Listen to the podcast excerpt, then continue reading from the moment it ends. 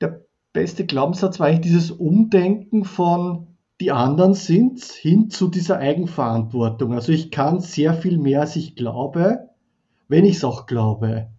Und da hat mir sehr geholfen in der Forschung, habe ich mich ja dann mit Medikamentenstudien beschäftigt. Da bin ich auf diesen Placebo-Effekt immer wieder gestoßen. Herzlich willkommen beim Little Talks Podcast mit Robert Bacher und Dr. Markus Däuber. Markus ist ein österreichischer Autor, Trainer und Speaker zu Themen der angewandten Hirnforschung. Als promovierter Neurobiologe befasst sich Markus mit den Schwerpunkten Gehirn und Verhalten. Seine Bilanz aus den vergangenen Jahren, die kann sich wirklich sehen lassen, denn fünf Bücher, darunter zwei internationale Bestseller und drei Buchbeiträge, eine Serie mit Mentaltipps auf ORF Radio Wien, Pionierarbeit bei der Anwendung von Virtual Reality als Gesellschafter der VR Coach GmbH und darüber hinaus gab es auch einen Pitch in der Startup Show, zwei Minuten, zwei Millionen. Brain Changer, der einfachste Weg, sich zu verändern. Und ich freue mich jetzt auf ein spannendes Gespräch mit Dr. Markus Däuber. Hallo Markus. Danke Robert, freue mich auch da zu sein. Markus, wenn es eine Sache gibt, die du heute im Podcast mitteilen möchtest, vermitteln möchtest, welche eine Sache wäre das? in unserem Kopf steckt so viel, aber wir nutzen so wenig. Und es gibt schon sehr viel Literatur, sehr viele Tipps, sehr viele Videos und so weiter, wenn man im Netz sucht. Aber da ist ganz wenig wissenschaftlich Fundiertes dabei. Und mir geht es also darum auch, dass das Ganze wissenschaftlich Hand und Fuß hat. Und das ist meine Mission, im Prinzip die Hirnforschung in die Welt zu tragen und sie zu nutzen als Lebenshilfe und für die Wirtschaft als Umsatzbringer.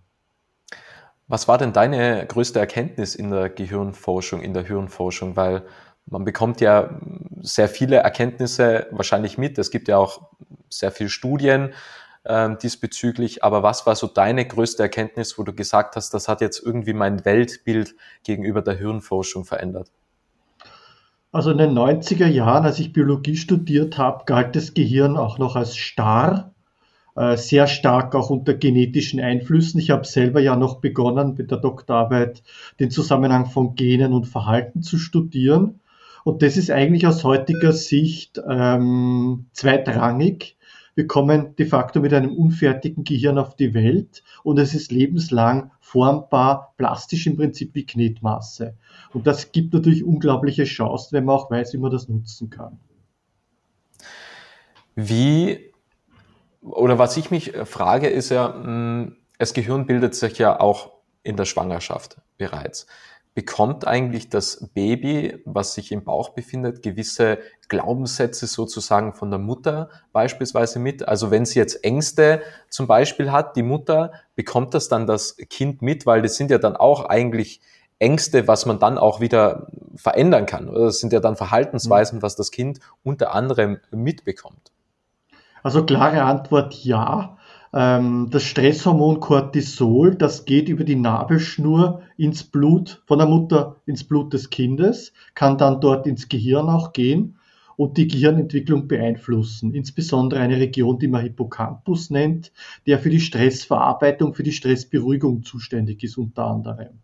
Und das bedeutet, dass wenn die Mutter sehr viel Stresshormone hat, sehr viel Stress erfährt, dass dann auch das Kind mit ähm, einer schlechteren Stressberuhigung auf die Welt kommt. Das heißt, eine Veranlagung hat zu neurotischen Verhalten, eine Veranlagung hat zu Ängstlichkeit und Depression. Bekommt das Kind jetzt auch ähm, schon Glaubenssätze mit, beispielsweise? Also auch die vielleicht ist das jetzt eine banale Frage, aber jetzt auch zum Beispiel Glaubenssätze über Geld. Also wenn, wenn viel über Geld zum Beispiel in der Familie während der Schwangerschaft gesprochen wird, dass, dass auch das weitergegeben wird, solche Denkweisen, oder ist das eher nur der Stress, was weitergegeben wird? Weil das Kind wird ja unter anderem schon mithören können. Mhm. Also der Stress und, und aus der Sprache die Rhythmik der Sprache und natürlich ähm, auch ähm, ist die Sprache zum Beispiel eher ängstlich, ist eher aggressiv, also eine hohe Stimme zum Beispiel, eine hektische Stimme. Solche Rhythmen, solche Klangmuster bekommt das Kind mit und wird dort emotional verarbeitet. Aber so Sinn im Sinne von Sprache, von Bedeutung, das kommt dann erst mit, mit, mit dem Erlernen auch der Sprache selbst. Es heißt ja immer, dass 90 Prozent unbewusst äh, gedacht wird. Stimmt das eigentlich, dass wir nur 10 Prozent eigentlich bewusst denken und 90 äh, Prozent im Unterbewusstsein stattfindet? Also je nachdem, was man sich anschaut. Also wenn wir jetzt unser Verhalten anschauen, jeden Tag, dann gibt es je nach Studie, aber man kann so sagen, im Schnitt sind es 50 Prozent unserer Verhaltensweisen sind Automatismen und laufen daher unbewusst ab in der Früh das Zähneputzen zum Beispiel, das Autofahren und so weiter. Wenn man jetzt äh, so Entscheidungsprozesse hernimmt oder wie wir Reize verarbeiten, dann äh, ist es so, dass diese 90-10-Regel fast schon zu optimistisch ist. Also von 11 Millionen Bit pro Sekunde, die, de, die das Gehirn an Information bekommt über die Sinnesorgane, landet nur ganz, ganz wenig im Bewusstsein, nämlich etwa 40 bis 100 Bit. Also im Prinzip könnte man sagen, wir sind da im Hunderttausendstel äh, Bereich und wenn man auch noch die Signale aus dem Körper mitnimmt, sind wir dann im Millionstel Bereich, das dann eigentlich nur im Bewusstsein ankommt. Und das ist das, was wir bewusst dann auch verarbeiten und der Rest ist dann wirklich die Macht des Unbewussten. Wie schafft man es denn, seine Glaubenssätze zu verändern? Hm. Also grundsätzlich muss man mal fragen, sind die Glaubenssätze wirklich so bedeutsam im Sinne von, sind sie die Ursache oder sind sie die Folge ähm, von Erfahrungen, die ich gemacht habe? Das ist so dieses Henne-Ei-Problem letztendlich. Ähm, ich sehe ja Glaubenssätze eher so als, als, als, als, als Symptom dann auch, das darauf hinweist, okay, in, in dem Bereich habe ich Erfahrungen gemacht, die mich irgendwo einschränken. Und wenn ich das Symptom betrachte, dann kann ich sie auch sehr banal, sehr symptomatisch auch bearbeiten, indem ich sie ähm, entkräfte, also diese innere Stimme, die wir dann haben, du kannst das nicht oder dafür bist du zu dumm oder dafür äh, bist du zu wenig äh, wortgewandt und so weiter, diese inneren Stimmen kann man dann einfach auch verändern auf, auf Sinnesebene. Also dass ich die Stimme dann lächerlich mache, kraftlos mache, wie eine Mickey Maus Stimme zum Beispiel verzehre. Oder schau, was passiert, wenn ich die schneller spreche, diesen Satz, oder wenn ich den Satz langsamer spreche. Wo verliert der an Wirkung? Und das kann ich dann trainieren und mit diesem neuen Satz dann, ähm, also mit dieser neuen Art, diesen Satz zu verwenden, den entkräften. Und im nächsten Schritt kann ich es dann natürlich umformulieren in etwas Positiveres oder in einen neuen Glaubenssatz, der mich, der mich aber unterstützt und, und fördert. Letztendlich ist das jetzt ein sehr pragmatischer Ansatz. Ist jeder Glaubenssatz gleich schwierig zu behandeln und zu ändern oder hat das schon andere Wertigkeiten. Also gibt es Glaubenssätze, mhm. die was schwerer zu behandeln sind, ist natürlich von Person zu Person unterschiedlich, weil die Glaubenssätze natürlich unterschiedlich mhm. sind. Oder kann man pauschal sagen, alle Glaubenssätze lassen sich eigentlich gleich behandeln und sind gleich schwierig zu behandeln und zu beheben? Also grundsätzlich, je früher etwas passiert, umso schwerer wird es und auch je stärker die Emotion ist. Also diese Botschaften, unser Gehirn ist ja extrem empfänglich für Botschaften, aber in bestimmten Situationen ganz besonders. Das ist das, was man so Draus nennt.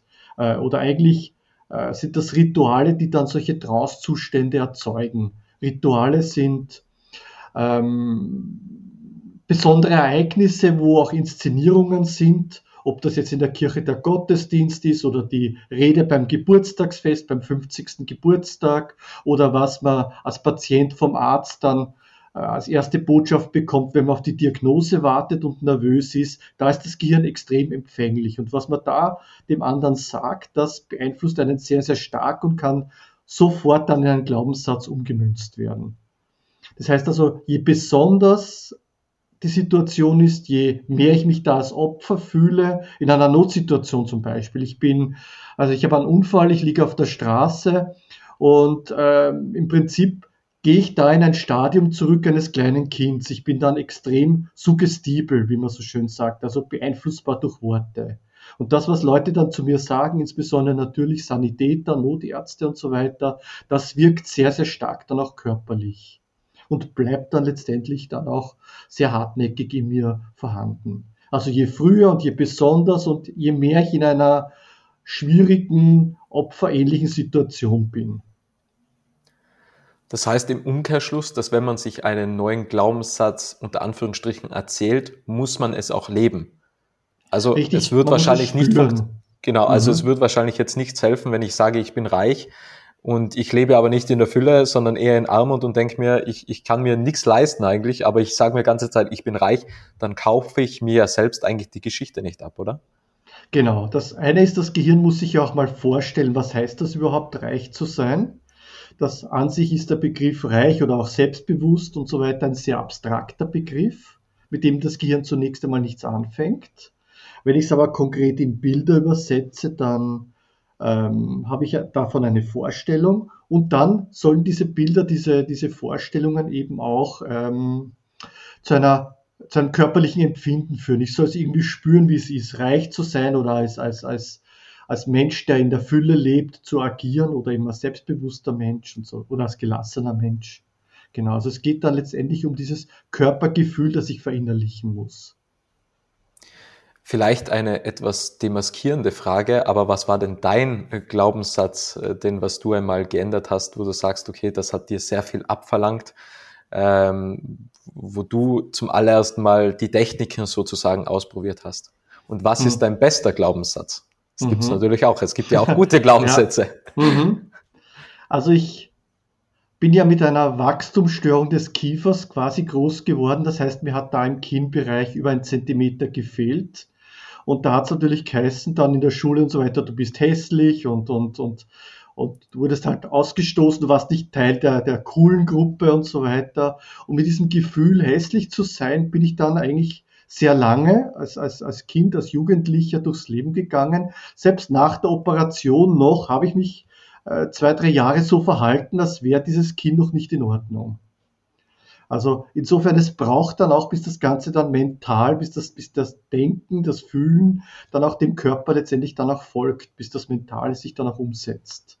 Also das war für mich der Glaubenssatz, einfach hässlich zu sein, ausgeschlossen zu sein, nicht gleichwertig zu sein. Das hat meine frühen Jahre, sage ich mal, im Leben sehr stark geprägt und sehe ich aber heute auch als Riesenstärke an, weil es mir total geholfen hat, Empathie zu entwickeln, äh, und, und, und ein, ein Feingefühl auch für, für Dinge, die andere Menschen betrifft, die die Gesellschaft betrifft und so weiter. Also letztendlich zu einem besseren Coach und Trainer dann auch macht.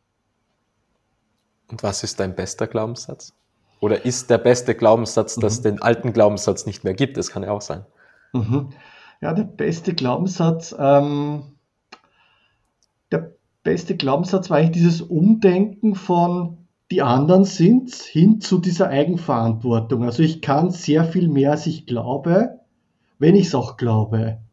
Und da hat mir sehr geholfen in der Forschung, habe ich mich ja dann mit Medikamentenstudien beschäftigt. Da bin ich auf diesen Placebo-Effekt immer wieder gestoßen. Und so wie viele Menschen auch, habe ich mir zunächst gedacht, okay, man kann sich viel einreden oder das ist so eine allgemeine Entspannungsübung, also Entspannungsreaktion besser gesagt. Dieser Placebo-Effekt, man fühlt sich einfach besser und weil man glaubt, es geht einem auch dann bald besser. Und 2007 sind so die ersten Studien aus den USA rausgekommen, die zeigen, dass diese Gedanken sehr spezifisch wirken. Also wenn ich glaube, ich kriege ein Schmerzmittel, dann produziert über das Gehirn der Körper auch schon schmerzstillende Stoffe. Wenn ich glaube, ich kriege was für den Magen-Darm-Bereich, dann wird die Darmperistaltik schon vom Gehirn aus verhindert. Und ähm, dass also Gedanken sehr spezifisch unseren Körper beeinflussen können, das war für mich so ein Eye-Opener. Es hat mich auch so fasziniert, dass ich dann begonnen habe, Ausbildungen zu machen. Hypnose, mentales Training, Meditation und so entdeckt habe, ähm, dass es nicht die anderen sind, sondern dass sehr viel mehr in mir da ist und ich sehr viel mehr Möglichkeiten habe, als ich bisher, bisher dachte. Wie viele Krankheiten sind eigentlich kopfbedingt? Weil man ist ja wahrscheinlich, also Corona ist ja wahrscheinlich eine, eine sehr, sehr große Herausforderung auch mental gewesen. Ähm, kann man da auch sagen, dass einfach das Immunsystem einfach auch abgenommen hat aufgrund der ganzen Berichterstattung, was es gegeben hat, dass man einfach grundsätzlich anfälliger war für Krankheiten zu empfangen, weil man ein, sich quasi auch ein geschwächtes Immunsystem sozusagen eingeredet hat? Mhm.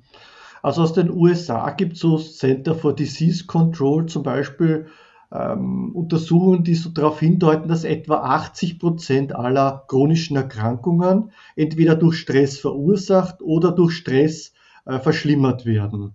und dass daher schon allein der Stress, der aus dem Kopf ja letztendlich kommt, der kommt ja nicht von außen, den machen wir uns ja immer selber durch Bewertungen äh, insbesondere, dass, dass der ein ganz wesentlicher Faktor ist eben für Erkrankungen. Und unter anderem beeinflusst er die Wundheilung, also unter Stress heilen Wunden langsamer, beeinflusst unser Hormonsystem zum Beispiel, also Wechsel zum Beispiel oder, oder Menstruationszyklen, aber eben auch ganz besonders das Immunsystem. Das heißt, unter Stress kommt das Immunsystem aus dem Gleichgewicht.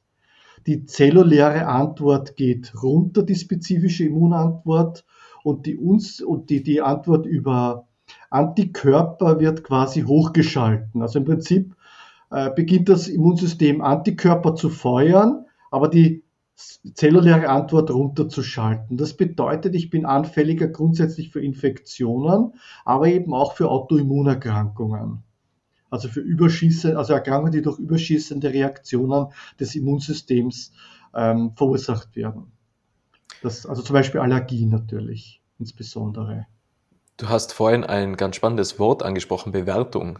Ähm, wie ist es jetzt? Weil man sagt ja oft, man ist so der Durchschnitt aus den fünf Menschen, was, äh, was man am meisten trifft und was am meisten in der Umgebung von einem sind. Jetzt ist es so, also man kann sich ja natürlich nicht abschotten, sondern man ist zum Beispiel in einem Arbeitsumfeld, wo sehr viel Negativität zum Beispiel hast und weniger ähm, Optimismus. Wie geht man mit dem um? Was ist dann das, was man sich selbst einreden kann, damit nicht ihre Realität die eigene Realität wird? Also wenn man es erkennt, dann ist es gut und, und dann sieht man ja auch schon, ah, der denkt aber sehr negativ, das sehe ich ja gar nicht so.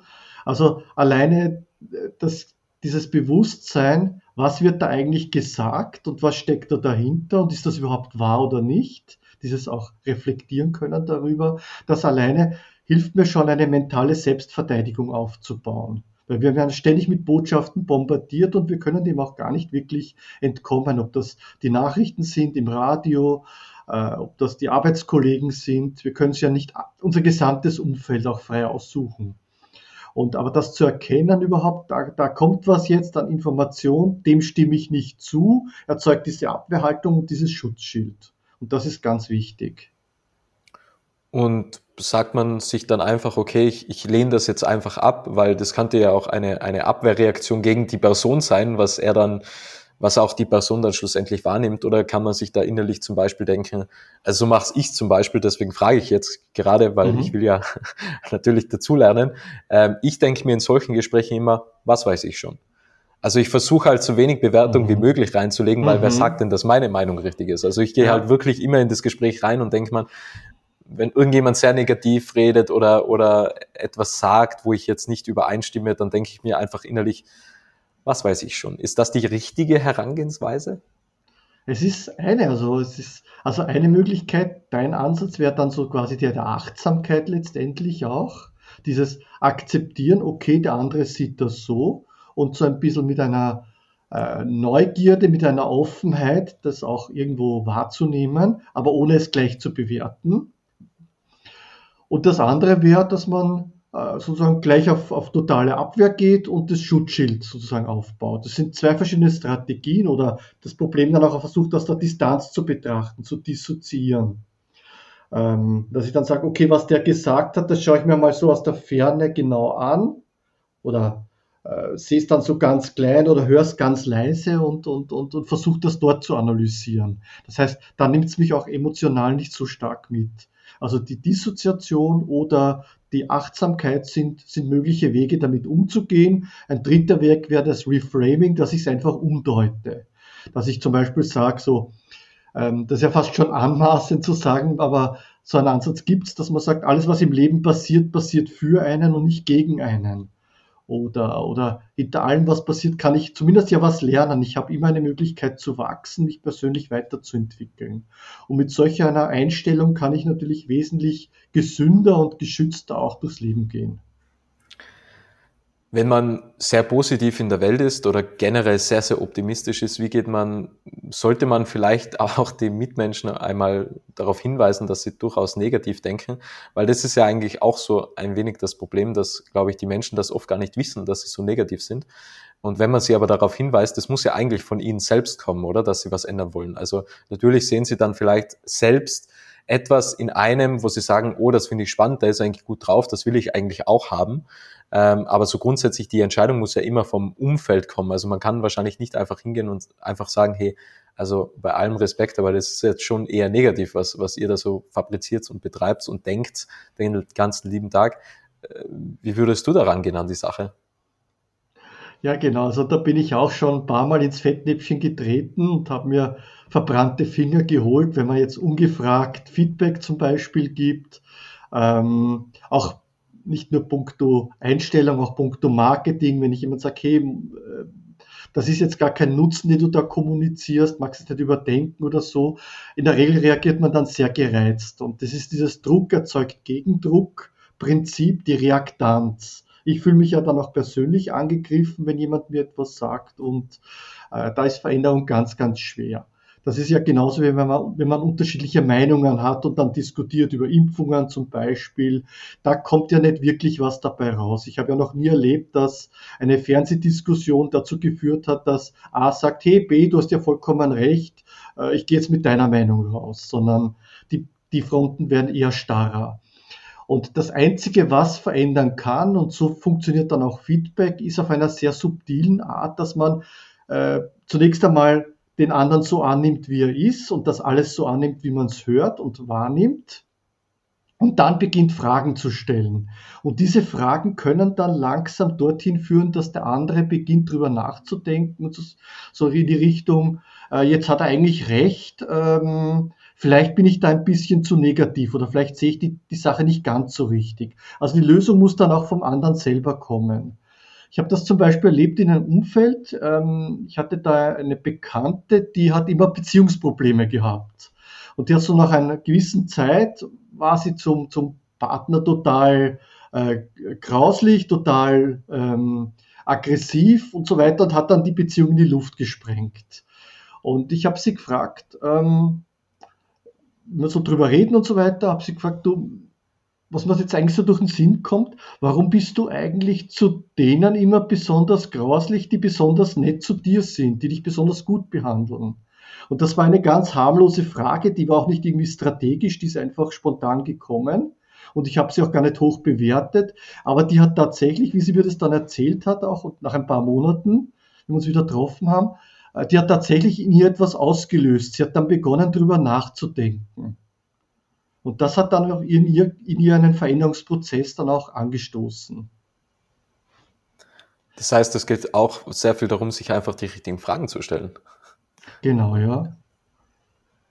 Lebst du dann selbst ganze Zeit in der, in der Reflexion und stellst dir immer wieder auch Fragen gegenüber deinem eigenen Verhalten, warum habe ich jetzt das gemacht und warum habe ich mich jetzt gerade bei der roten Ampel oder so aufgeregt? Oder äh, äh, könnte ja sein. Also da könnte man auch sein, die, die Ampel ist nicht mhm. äh, gegen ja. mich, sondern für mich. So ist es, genau. Also äh, passiert mir natürlich auch mal, dass ich es persönlich nehme, wenn mich jemand schneidet und mich drüber ärgere, aber dann ist dieser Ärger auch schnell wieder weg. Und, und dieses drüber reflektieren, das überhaupt auch bewusst wahrzunehmen, ist einfach ein sehr, sehr spannender Prozess. Also klar lernt man sich das selber auch sehr gut kennen, verändert sich selber auch dadurch. Aber die Gefahr ist natürlich auch, das versuche ich schon ein bisschen abzustellen, dass ich da nicht zu nerdig bin und nicht überall dann die Hirnforschung sehe und nicht überall das mentale Training. Also mir ist das eben passiert zu Weihnachten zum Beispiel, das war so ein, so ein Erlebnis. Da hat meine Partnerin eben gesagt, wie äh, romantisch sie diesen Film oder das Musical The Beauty and the Beast findet. Das war im Fernsehen und, und wie toll und sie verliebt sich dann in dieses Biest und so weiter.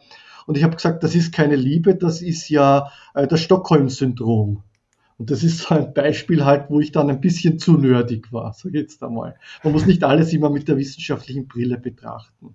Ja, man muss äh, sozusagen verschiedene Ich-Rollen einnehmen, oder? Es gibt so das Beziehungs-Ich, ja. es gibt das ähm, Coaching-Ich sozusagen, also das Karriere-Ich, es gibt das sportliche Ich, also die, die Rollen wechseln ja dann sozusagen. So ist es, ja. Und, und ja, ich weiß das so von, von, von, von Menschen auch, die in Familien aufwachsen, zum Beispiel, wo Vater, Mutter Psychotherapeuten sind, einfach, das, die haben so eine eigene Sprache dann auch und eine eigene Art zu denken. Und da versuche ich schon ein bisschen auch zu lösen, nicht immer nur in dieser Blase der Neurobiologie und des mentalen Trainings zu sein.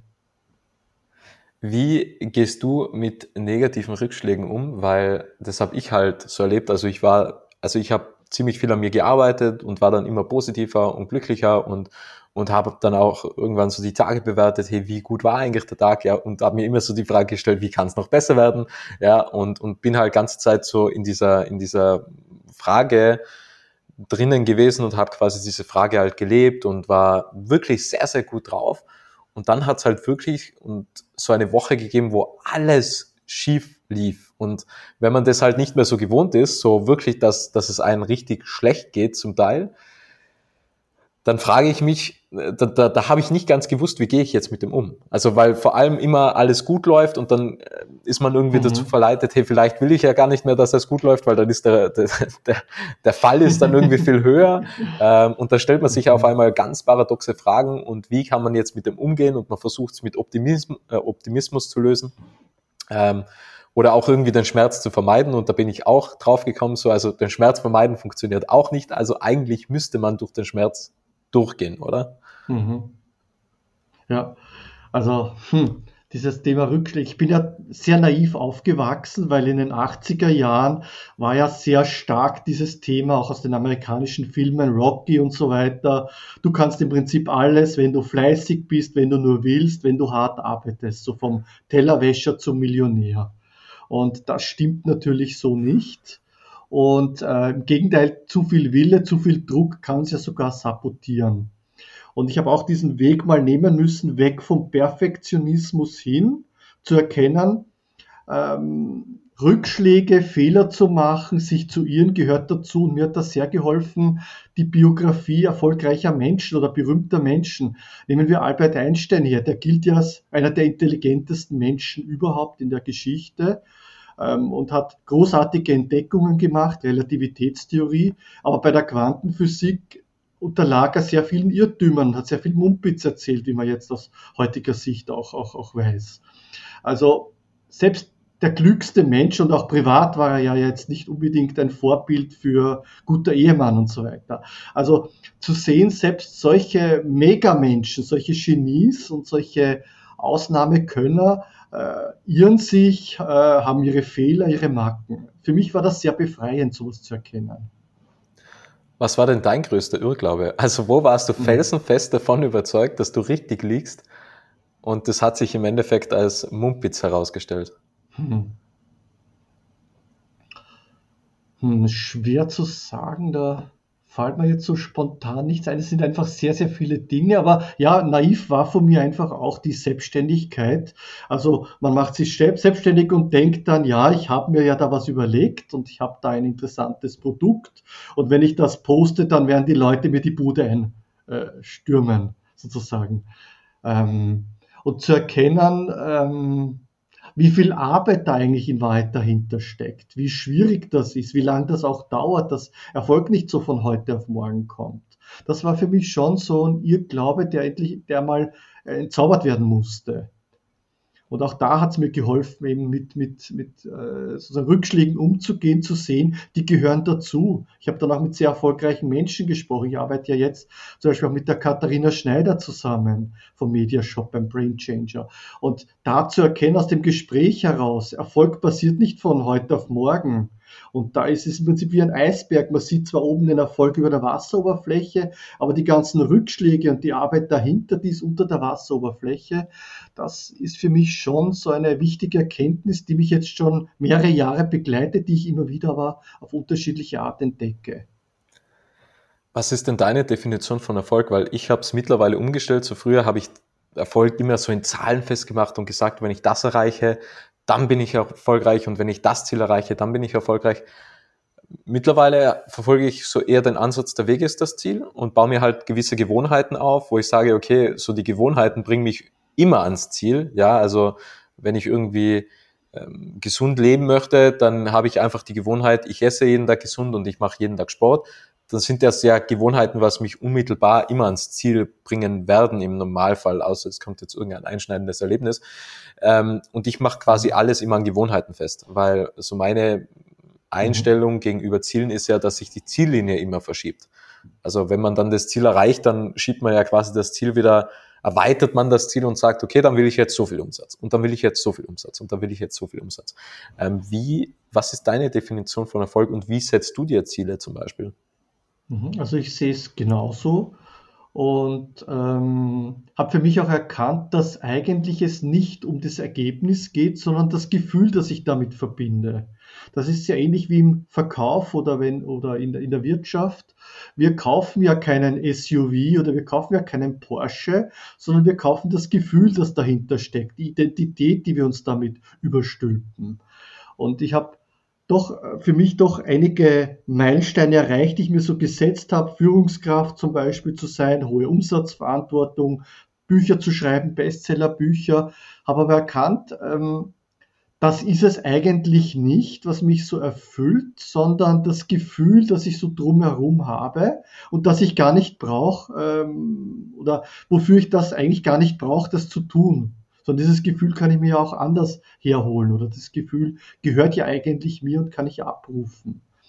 Und jetzt kann man sagen, okay, auf einer pragmatischen Ebene geht es immer um dieses Gefühl, dass ich mit etwas Bestimmten verbinde.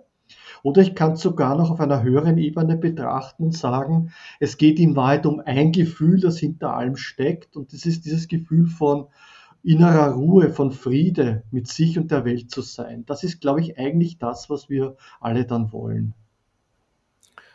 Kam das aufgrund deiner Ausbildung von den Meditationen, dass du diese Einstellung bekommen hast, so dieser innere Friede, diese Gelassenheit, diese Achtsamkeit? Ja, absolut. Ich habe eben bei so einem Retreat dann auch meine erste äh, spannende, tiefgreifende Meditationserfahrung gehabt, nämlich dass ich so für, weißt du, jetzt waren Sekunden, Bruchteile Sekunden, ich habe da kein Zeitgefühl dafür, aber ich habe so ein Gefühl von Einssein mit der Welt und alles ist, ist perfekt, so wie es ist, bekommen. Und wie ich das dann bewusst wahrgenommen habe, hey, ich habe dieses Gefühl, war es natürlich dann weg. Aber das war so schön, dass mich das absolut äh, äh, beeinflusst hat und ich finde das immer wieder, also ob ich jetzt ähm, anschaut Dalai Lama oder, ähm, oder, oder auch die wissenschaftliche Literatur, dieses Gefühl von, von Ruhe, von Frieden, von alles ist gut, ähm, das ist das, was uns so stark und gesund auch macht. Welche Auswirkungen hat Meditation eigentlich auf das Gehirn? Ja, Meditation in erster Linie mal ist ja eine Form von Konzentration. Das heißt, all das, was mit Konzentrationsfähigkeit zu tun hat, wird verbessert. Also insbesondere im Stirnhirn, da sitzt ja unsere Aufmerksamkeit, die Aufmerksamkeitskontrolle äh, wird verbessert, die Aufmerksamkeitsregulation aber zum Beispiel auch äh, die, die Kontrolle, die Verarbeitung von Emotionen und Impulsen. Ich kann meine Impulse, meine Emotionen besser steuern. Und, ähm, und die dritte, äh, der dritte, die dritte Art der Veränderung ist dann ähm, die Empathie, dieses Körpergefühl, das ich für mich, aber auch für andere Situationen entwickle. Ähm, das heißt also, es geht um Aufmerksamkeitsregulation, um emotionale Regulation und um Körperwahrnehmung. Das sind so die drei Bereiche, die ich durch Meditation verbessere. Und ich verbessere da nicht nur meine Hirnfunktionen, sondern, das ist das Spannende, sogar Hirnstrukturen. Graue Masse im Gehirn, da wo Nervenzellen sitzen und kann mir so quasi mein Gehirn basteln. Das heißt zum Beispiel die Regulation vom Stirnhirn zum Angstzentrum quasi zur Amygdala wird verbessert zum Beispiel, was von der Natur gar nicht so vorgesehen ist. Diese Autobahn kann ich mir selber von oben nach unten legen. Wir nähern uns schön langsam dem Ende, lieber Markus. Ich habe ähm, so in den letzten Wochen eine neue Lieblingsfrage für mich entdeckt, was ich gerne zum Abschluss immer stelle. Was war dein bestes Investment unter 100 Euro? Unter 100 Euro mein bestes Investment.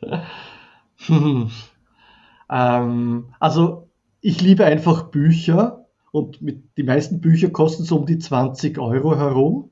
Also ähm, ähm, und eines äh, der Bücher, die mich am meisten geprägt hat, war so ein, ein, ein Roman eigentlich im autobiografischen Stil, nämlich Und sie bewegt sich doch. Da geht es um das Leben von Galileo Galilei.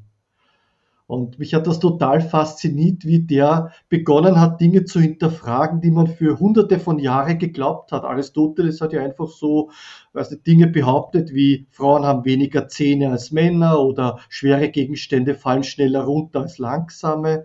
Und das Letztere hat ja der Galileo Galilei hinterfragt, weil er gesagt hat, naja, also wenn ein schneller, also wenn ein, ein, schwerer Gegenstand schneller fliegt als ein lang, als ein leichter, was passiert, wenn ich die beiden zusammenbinde? Beschleunigt der Schnelle den Langsamen oder bremst der Langsame den Schnellen? Er hat da einen Widerspruch gesehen und hat dann begonnen durch Experimente, indem er vom schiefen Turm von Pisa Gegenstände runterfallen hat lassen, das Ganze zu untersuchen. Und das war für mich so prägend, das war ein Buch meiner Jugend, ähm, Dinge zu hinterfragen, Dinge nicht für gegeben anzunehmen. Nur weil es jeder sagt, muss es nicht richtig sein. Und, und dieses Buch, es war damals sogar im Altwarenhandel, im Antiquariat gekauft, also ich glaube fünf Euro ungefähr hat das gekostet, war ein, eines meiner besten Investments. Vor allem, dass man nicht nur die Dinge hinterfragt, sondern auch die Geschichte, was man sich selbst quasi über sich selbst erzählt, oder? Wo wir ja wieder bei die Glaubenssätze sind. So, weil wenn man das alles aufnimmt und dann kann man ja irgendwann einmal sagen, ey, challenge jetzt das einfach, ob das eigentlich tatsächlich stimmt, oder? Also ähm, dann hinterfragt man auch immer selbst das, was man sich eigentlich selbst erzählt, schlussendlich, oder? Genau, also unser Gehirn fabriziert ja ständig Lügen über uns selbst, über die Welt weil der Sinn des Gehirns ist ja nicht, dass wir die Welt erkennen, dass wir Erkenntnisse gewinnen, sondern dass wir überleben und fortpflanzen.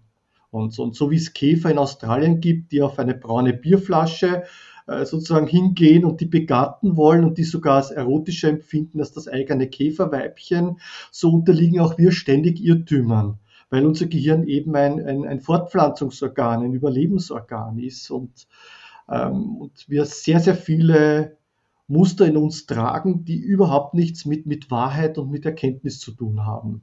Und das zu hinterfragen, das zu erkennen, ist so der erste Schritt dann auch zur Veränderung. Das ist ja mein Thema im Buch falsch gedacht. Die letzte Frage, es ist immer dieselbe Frage. Was möchtest du noch sagen, Markus? Also für mich eine wichtige Botschaft ist, ähm, wir bringen jeden Tag unser Haar in Ordnung, warum nicht auch unsere Gedanken. Eine alte indische Weisheit, die ich aber glaube, dass die unglaublich mächtig ist und dass die wirklich durch muss in die Gesellschaft, zu den Menschen. Und idealerweise sollten wir das schon von klein auf am besten im Kindergarten der Schule schon lernen. Dankeschön, Markus. Vielen, vielen Dank. Danke, Robert, hat viel Spaß gemacht.